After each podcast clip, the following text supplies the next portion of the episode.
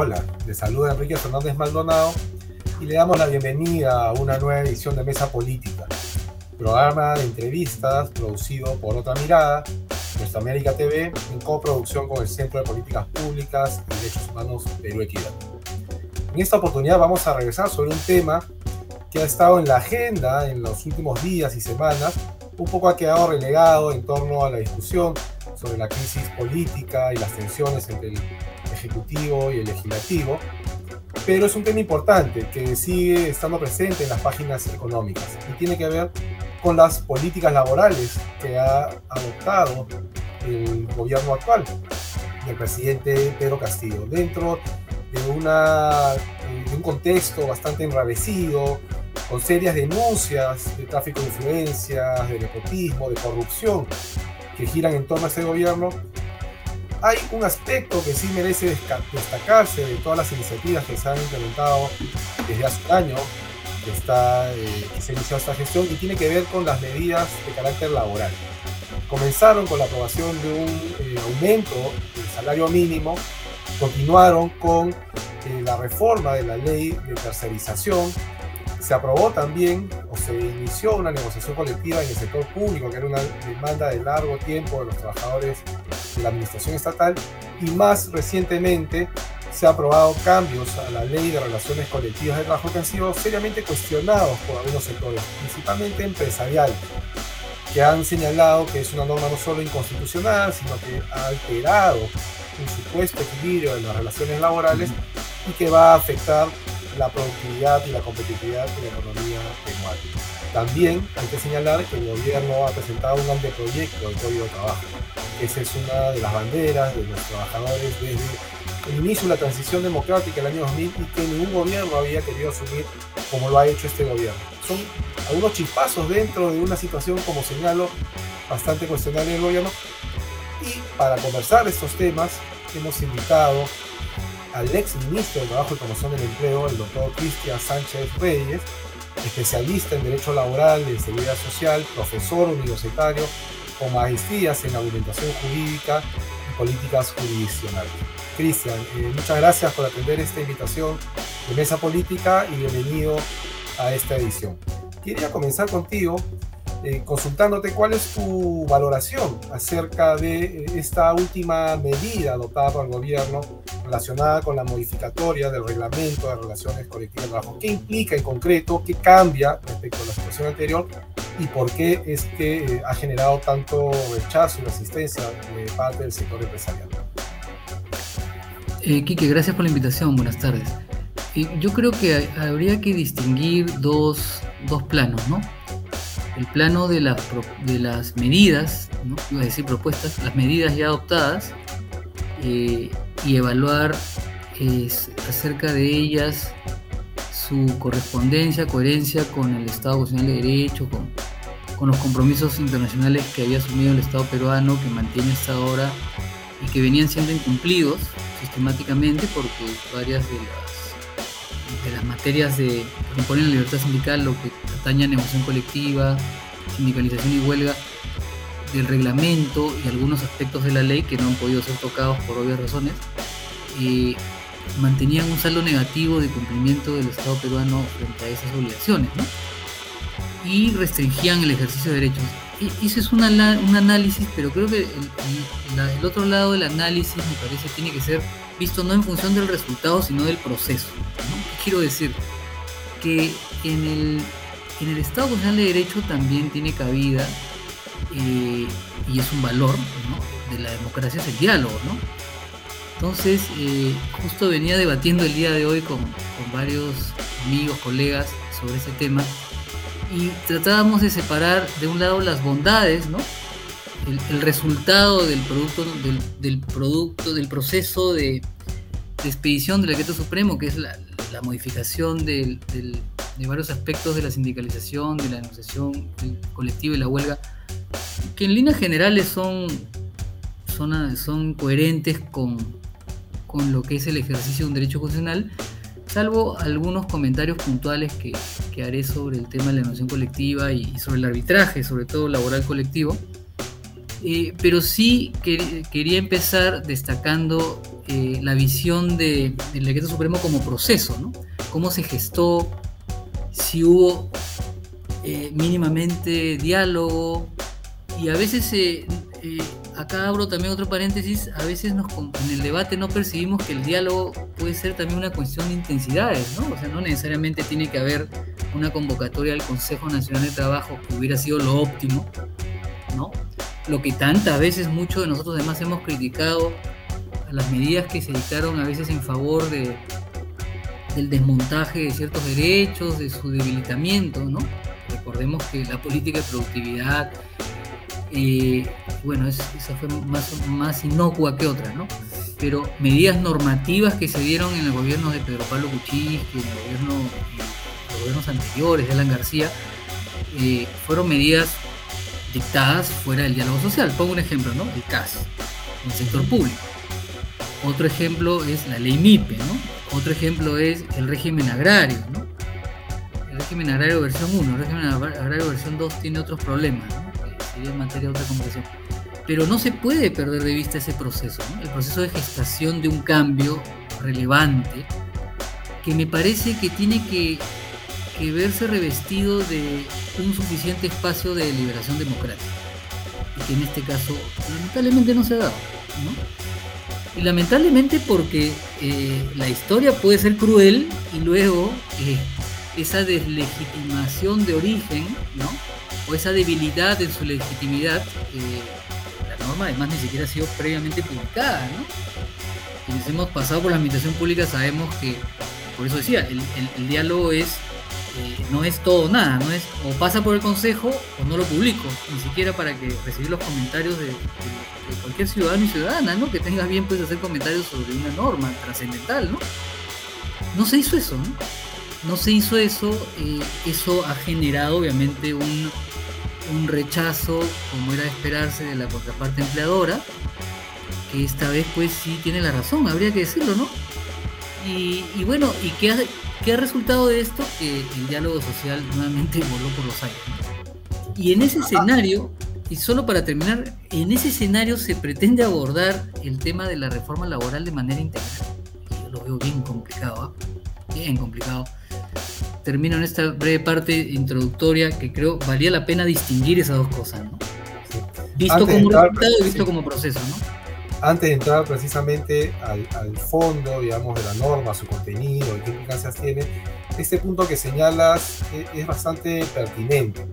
Es verdad que el diálogo social requiere precisamente de estos espacios deliberativos que dan lugar y forma a las políticas públicas. Yo más bien sí tengo una, una duda que era si es que se abría un espacio de diálogo, como se han abierto para otras medidas, por ejemplo, eh, los mecanismos de ajuste de salario mínimo, eh, se hubiera llegado al mismo resultado, o, más aún, se hubiera terminado ese proceso de diálogo con algún resultado, porque la intención que tenemos es que ya sea por oposición del sector empresarial, o ya sea por oposición del sector sindical, eh, pocas veces han aprobado normas con el consenso de los actores. Entonces, este gobierno, entiendo dentro de la argumentación que justifica esta medida, está en el hecho de que tiene competencias para dictar la política laboral. Pero el punto que tú señalas es bastante válido, Cristian, y afecta precisamente la legitimidad origen de las políticas públicas. Sí, si hubiera llegado al mismo resultado, no lo sabemos. Probablemente no, ¿no? Pero creo que eh, a ver, creo que siempre vale la pena iniciar el, proceso de, diálogo que tiene intensidades, ¿no? A veces se piensa que pasar por el Consejo es finalmente naufragar porque no hay un consenso total y el Estado va a quedar atado de manos. Y eso no es así, ¿no? Porque, eh, digamos, el diálogo es, es, instrumental a otros derechos, ¿no? No es un fin en sí mismo tampoco. O sea, como la negociación colectiva, ¿siempre se llegará a un convenio colectivo? No, pues no necesariamente, ¿no? A veces, a veces las partes quedan en un conflicto abierto, ¿no? Y otros supuestos conflictivos, ¿no? Entonces, un, un proceso de, de, producción normativo que supuestamente tiene un respaldo de una política pública, que yo no sé si existe en este caso, pero bueno, asumamos que la hay. Entonces, eh, eh, con mayor razón, merece iniciar ese proceso y si las partes se entrampaban, como ha ocurrido, Y como ocurrió en el debate de la Ley General de Trabajo, tú lo recuerdas, ¿no? Cuando se entrampaba, el Estado no es que se quedaba mudo, el Estado decía, bueno, esta es mi posición sobre el artículo tal. Y punto. ¿No? Nadie dice que el decreto supremo hubiera tenido que encarpetarse. Salía, salía con la decisión política finalmente de, la legitimidad del Poder Ejecutivo constituido como gobierno elegido legítimamente pero previo paso, pues, por al menos escuchar las opiniones, ¿no? Y no las opiniones de los empleadores, ¿no? Este proceso se ha hecho, lo conversaba en este pequeño grupo de amigos, se ha hecho espaldas de incluso de personas como tú, como yo, que podemos tener Eh, argumentos a favor del mismo, pero que sobre compañeros y compañeras sindicalizados que no han tenido vela en el entierro, ¿no?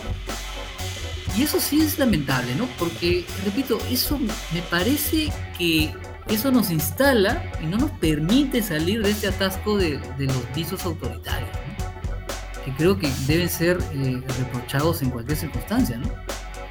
Bueno, son reflejo un poco del tipo de gestión que está implementando este gobierno, que ha impedido que se haga un debate público sobre medidas que atañen no solo al sector asalariado, como quieren acotar algunos analistas, sino que en realidad marca un referente para el conjunto de las relaciones de trabajo, incluso aquellas relaciones asalariadas que no son formales, porque ese es el parámetro que, con el cual el Estado va a medir si eh, hay condiciones de empleo adecuado, si merecen algunas actividades o empresas ser sancionadas por a la norma. Pero este, estos cambios al reglamento, más allá de estos puntos importantes que ha señalado, eh, son eh, medidas que pueden ser eh, calificadas de antiempresa, realmente eh, van a buscar debilitar al actor empleador frente al, sindicato, a la central o a la federación, o más bien buscan equilibrar un marco de relaciones laborales que ya se había visto eh, desmerecido por las reformas neoliberales en los años 90 y con otras reformas que se dieron en las décadas siguientes. ¿Cómo ves tú ese punto?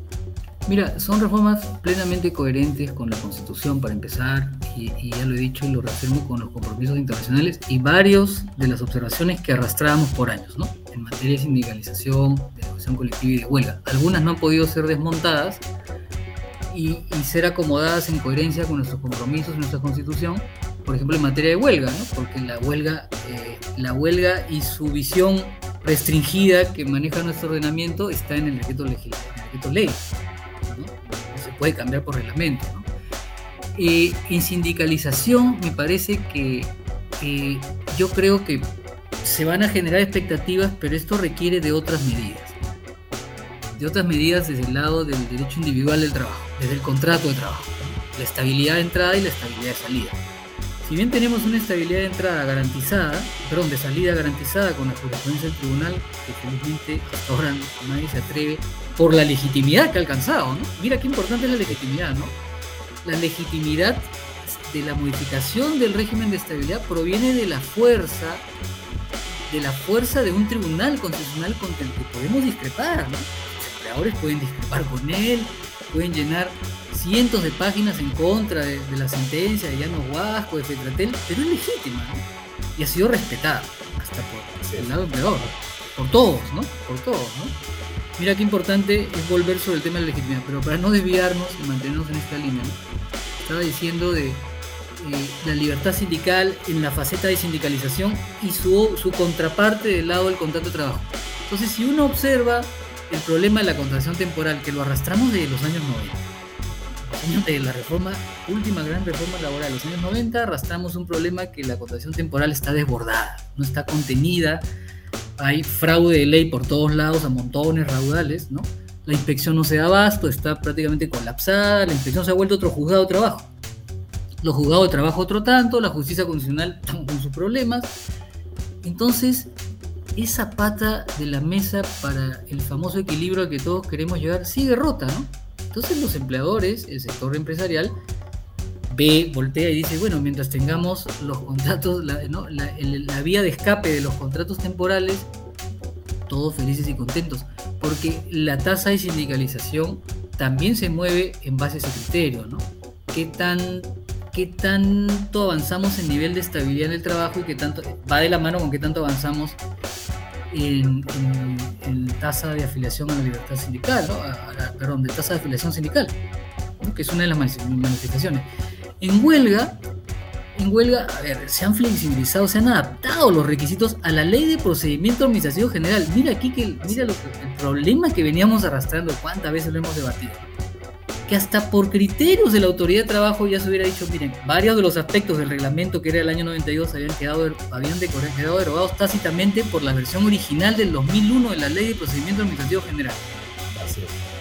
¿No? Son adaptaciones, adecuaciones de una norma especial a una norma general porque incluso violaban principios de la norma general.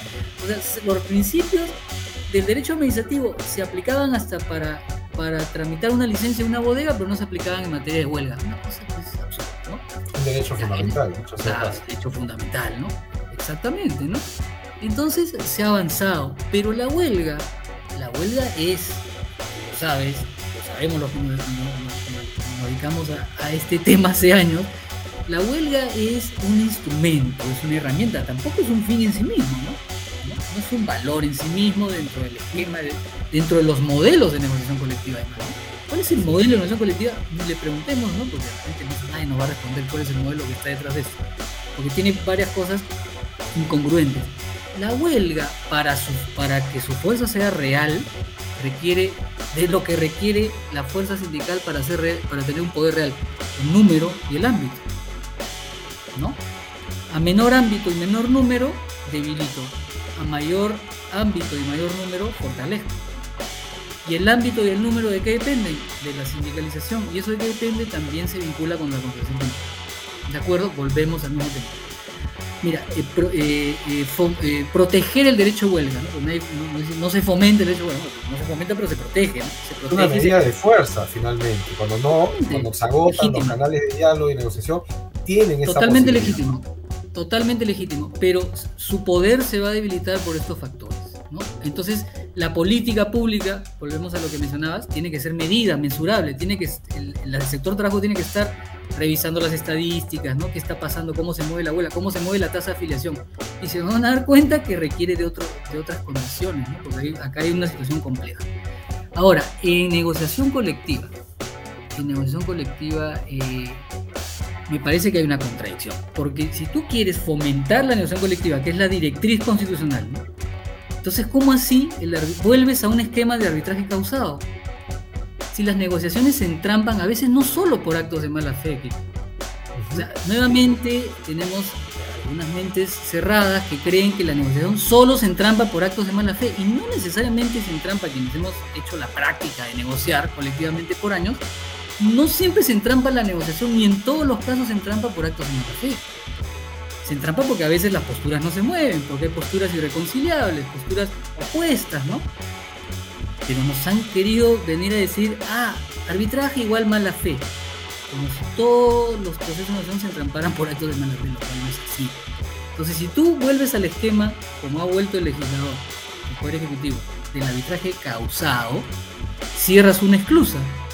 Entonces, cierras esa esclusa, ¿por dónde va a estallar el conflicto? Por la huelga, que, adolece de debilidad porque carece de ámbito y número en su fuerza. Entonces, pero no es que se fomenta la negociación colectiva y además, ¿qué hacemos con la jurisprudencia del tribunal que ha venido diciendo hasta en más de cinco sentencias que el arbitraje es incausado? La borraron de un plumazo con un decreto supremo. Eso también está mal, ¿no? Parte del Estado Constitucional de Derecho, hay que respetar los criterios del Tribunal Constitucional. El Tribunal Constitucional ya ha dicho, el arbitraje laboral colectivo es incausado. ¿No? Eh, ahora, otro problema del arbitraje, mira, te pongo un caso práctico. Un sindicato portuario negocia, inicia la negociación, seis meses, ¿no? Medio año. Trato directo se frustra, te vas al arbitraje, se instala el tribunal, pasan cuatro meses, el tribunal lauda año y medio. Año y medio, eh, pero ahí acabó todo, se aplica el lado, no, lo impugnan judicialmente, porque no hay ningún filtro para impugnar y mientras lo impugnan, paralizan la ejecución, ponen una carta fianza porque dinero tienen, les sobra, y súmale tres años de proceso. O sea, para un convenio colectivo, para una norma que regule en el ámbito de las relaciones individuales de trabajo, ¿cuánto pasa? ¿Cuatro años, cuatro años y medio?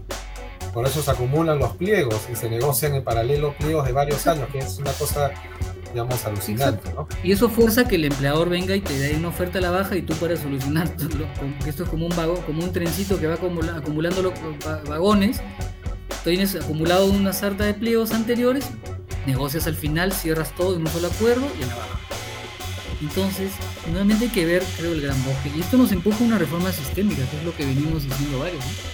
Y cuando tú hablas, Cristian, de reforma sistémica, ¿estás pensando en una norma general, en un código de trabajo, o estamos pensando no solo en el tema institucional normativo, que queda claro, deja muchos vacíos, que contravienen los objetivos y principios que se dicen defender, sino estamos hablando también de cambios a nivel de las culturas, tanto empresarial y laboral, que revaloricen el diálogo y no crean que las negociaciones son un juego de gana-pierde, sino que hay que buscar estos escenarios de gana-gana. Digamos, pero para eso se tiene que aprender a ceder, se tiene que aprender a entender que son procesos, digamos, eh, quizás de mediano y largo aliento, pero eso no, no parece tan claro en eh, los actores. Y por eso es que cuando a uno de estos actores no le gustan las medidas que toma el gobierno, se retiran de la mesa de diálogo, que es el Consejo Nacional de Trabajo. Ahí hay creo que un desafío por enfrentar. Sí, y te respondo con una experiencia ¿no? histórica. El anteproyecto, el primero de la Ley General de Trabajo, tuvo un alto porcentaje de consensos bueno, en lo más, lo más conflictivo, como es la huelga, como es la negociación colectiva, los ámbitos de la negociación, ¿no? Némesis de muchos em, empresarios, no de todos, felizmente es la negociación por rama, bueno, ahí, se, cerró la posibilidad de llegar a acuerdos, pero sobre 360 artículos creo que eran 80% de consensos. ¿Y cuál fue el problema? Llegó al Congreso y se frustró. Se frustró por decisión del Congreso, el Congreso lo encarpetó. En esa, en esa experiencia de diálogo creo que confluyeron dos cosas, ¿no? Eh, confluyeron eh, una decisión política seria del Ejecutivo de apostar por el diálogo y además actores, como tú bien señalas, y los actores a veces son personas también, pues, ¿no? Coincidieron personas proclives a llegar a acuerdos si, vas si vamos a elegir personas que no son proclives a ni siquiera deliberar, ¿cómo van a llegar a un acuerdo, no? lamentablemente, lo que quiero decir es que estamos también adoleciendo como país eh, de liderazgo, ¿no? Y esto nos, vuelve a los vínculos entre, entre la producción de normas y la política, ¿no? O, hacer políticas públicas y los políticos dentro de otra concepción distinta de cómo muchos ven la política. ¿no? y la política es dialógica. Es dialógica, es dialéctica, es de ida y vuelta, es como argumentar en el derecho. Hay contraposición de posiciones y ahí pues dentro de la deliberación de los estados democráticos se producen acuerdos, acuerdos legítimos, no, por bajo la mesa, ni en la oscuridad, ¿no? Acuerdos además públicos, ¿no? No, mira la, mira la concertación social en España. Mira la concertación social en España, con un sector empresarial también duro, ¿no? vaya que el sector empresarial español lo es, pero han llegado a acuerdos y se han dado modificaciones. Y ahí donde no hubo acuerdo, decidió el gobierno, pero luego de un proceso que lo reviste legitimidad, que reviste legitimidad su decisión, que la fortalece en cuanto a legitimidad. Por eso digo, proceso y resultado, ¿no? No, el resultado, pero ¿y el proceso? el proceso también es, es, trascendental en esto, ¿no? Y con, ese razonamiento, Cristian, tú ves eh, viable en el actual contexto que el anteproyecto de ley de Código de Trabajo que ha presentado el gobierno eh, pueda dar lugar a un debate que tenga no solo proceso, es decir, intercambio de, pareceres, de información, de expectativas, sino también resultado, es decir, avanzar hacia una normativa que ordene el, el, tejido normativo laboral peruano, que es bastante amplio y que es una de las razones por las cuales hay expectativas de contar con una sola norma que, organice todo este bagaje legal. Yo creo que es necesario hacerlo eh, y no es impostergable, ¿no? Es impostergable por la salud de nuestra democracia, ¿no? Ya estamos llegando a una situación de más de 40 años de reformas de los 90, una reforma ilegítima, socialmente ilegítima, eso hay que decirlo, subrayarlo siempre, ¿no? Hecha en un contexto de más de de, persecución, de desaparición forzada de personas, dictatorial, ¿no? autoritario, ¿no? Estas reformas en lo colectivo tienen visos autoritarios, históricamente, ¿no? Históricamente, o sea, no, no nos podemos enorgullecer como república, mira, a los 200 años de decir, esta reforma laboral es producto de, una deliberación, ¿no? Con diálogo social y desde el Congreso de la República, ¿no? ¿no? Fue, el decreto legislativo fue 728 fue dictado por facultades delegadas, no pudo ser sometido a control político porque se cerró el Congreso, ¿no? El decreto ley que, que parchamos, ¿no? Con una llanta, una llanta con huecos que parchamos mediante el decreto supremo. Sí, pues se hace lo que hace, lo que se hace porque nadie lo quiere tocar, no lo quiere tocar el Congreso de la República. Entonces se cae de Maduro, ya, como, como república, que abordemos la reforma del contrato de trabajo, de las relaciones colectivas de trabajo y de las instituciones de protección social alrededor del trabajo y del fomento del empleo. Otros países tienen unas normas muy interesantes, España tiene leyes de fomento del empleo, pero verdaderas leyes de fomento del empleo, un aspecto olvidado por este gobierno. ¿no? Nadie habla de fomento del empleo. No solo, no solo por este gobierno, Cristian, en realidad no, va, ha sido un comportamiento de de las sucesivas administraciones que han, eh, han eximido, han retirado al Estado de la responsabilidad de generar oportunidades de empleo, pero no cualquier empleo, empleo productivo, adecuado, que se acerca a los estándares de trabajo decente. Cuando digo este gobierno, incluyo a los anteriores. Así es. E, e, esa es, digamos, una falla estructural del Estado peruano. Sí, claro, es una deuda. Así es, ya creo que solo promoviendo la inversión privada se van a generar automáticamente empleos de calidad cuando esta inversión privada no necesariamente tiene como objetivo la generación de empleo, más allá de los discursos que se plantean en algunos ámbitos. Cristian, te decía que ya hemos llegado al término de esta entrevista. Por lo general siempre quedan muchos temas en el tintero, pero confiamos en poderte tener nuevamente en mesa política y compartir estas apreciaciones tan valiosas sobre la problemática laboral y las políticas públicas. Muchas gracias, Cristian, nuevamente. Gracias a ustedes por la invitación. Un abrazo. y a los eh, seguidores de Mesa Política los invitamos a compartir el contenido de este programa a través de las redes sociales que aparecen en la parte inferior de su pantalla. será hasta otro momento.